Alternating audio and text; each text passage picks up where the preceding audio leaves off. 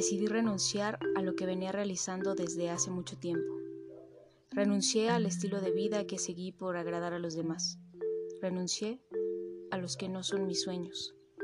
Seguro esto lo puedo relacionar con el dolor o la insatisfacción de mi realización personal, con mi destino o con una falta de motivación o pasión por la realización de estas actividades.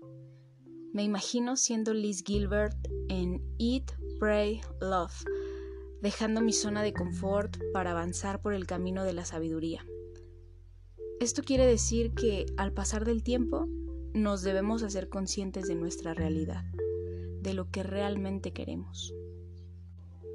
Nuestra existencia es en sí una situación que podríamos considerar mala, ya que viene acompañada de situaciones que nos enferman, o bien podríamos cambiar esta idea negativa tomando al karma como algo positivo que nos lleva a la sabiduría, acciones de las que debemos aprender. Nuestro accionar no debe depender del apego ni del enojo, ni de la confusión, porque estas acciones tendrán reacciones negativas. El karma es el Dios personal. Ningún Dios o ser supremo te juzga o castiga. Son tus acciones las que tienen una consecuencia. En palabras simples, eso entendemos por karma. En este primer episodio sobre el karma, para entender este tema, abordaremos el samsara, que indica la existencia cíclica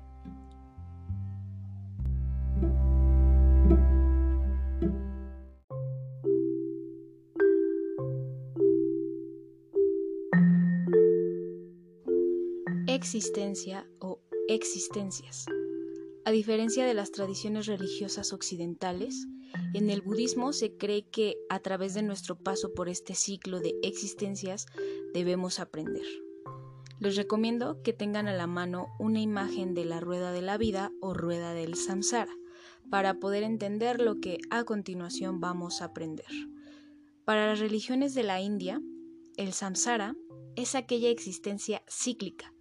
Esta existencia se ve compuesta de actos movidos por la voluntad personal.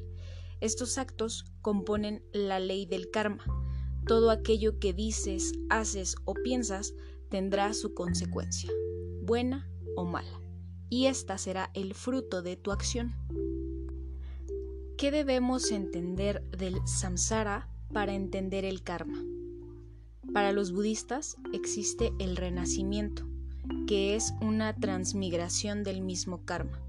Nuestras acciones se ven marcadas por los venenos de la ignorancia, la ambición y el enojo, y estos están simbolizados en la rueda del samsara por un cerdo, un gallo y una serpiente.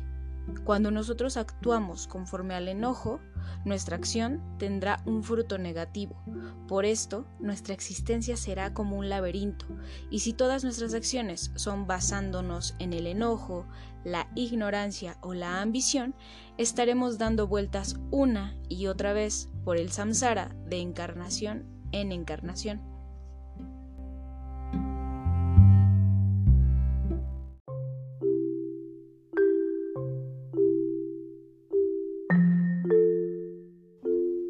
¿Cuál es la finalidad de comprender aquello que conocemos como karma?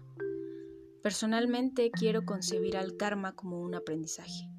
A veces se toman malas decisiones, entre comillas, pero todas estas decisiones que muchas veces no tienen el fruto que nosotros esperamos y por ello lo pensamos como malo, nos dejan una noción de cómo debemos hacerlo en la siguiente ocasión. No te juzgues por no lograr en este momento lo que los demás quieren que logres. Mejor toma tiempo para cuestionarte. ¿Qué es lo que realmente quieres tú? ¿Qué es lo que a ti te hace feliz?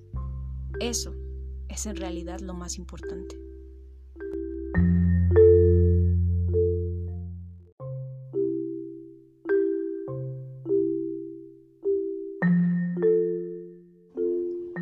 Eat, Pray, Love es una película basada en el libro de Elizabeth Gilbert, dirigida por Ryan Murphy. Liz Gilbert comienza por cuestionarse si realmente quiere vivir esa vida perfecta, donde tiene un esposo, una casa y una exitosa carrera, cosas que podemos relacionar con los venenos de la ignorancia, la ambición y el enojo.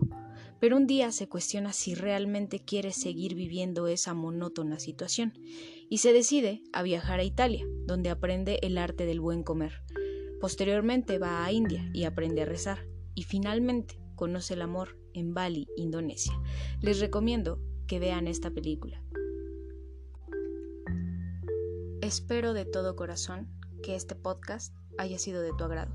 Si así fue, ayúdame a compartirlo y a oírlo todas las veces que quieras.